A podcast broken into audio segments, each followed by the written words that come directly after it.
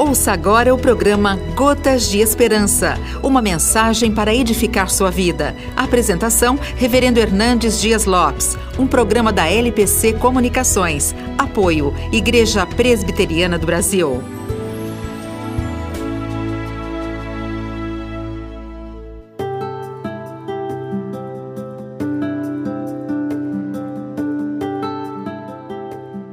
Enfermidade enfraquece nosso corpo e dobra nosso espírito. Provoca sofrimento físico e golpeia nosso orgulho. O apóstolo Paulo ficou doente quando ele estava fazendo sua primeira viagem missionária. Chamou essa doença de um espinho na carne. Essa enfermidade trouxe-lhe grande sofrimento.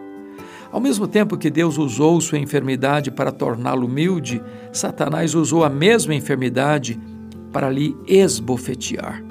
Paulo então rogou a Deus três vezes para remover o espinho de sua carne. Mas Deus, em vez de curar sua enfermidade, deu-lhe graça para suportá-la, dizendo-lhe que seu poder se aperfeiçoa na fraqueza.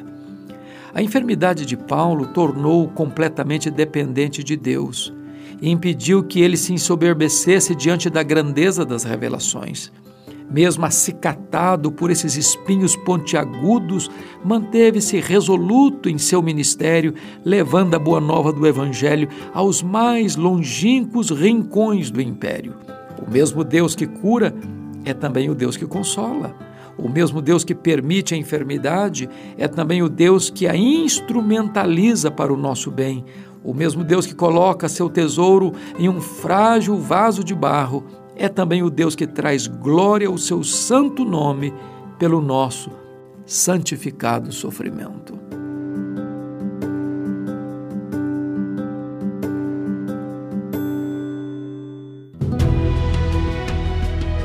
Você acabou de ouvir o programa Gotas de Esperança, uma mensagem para edificar sua vida. A apresentação, Reverendo Hernandes Dias Lopes, um programa da LPC Comunicações. Apoio, Igreja Presbiteriana do Brasil.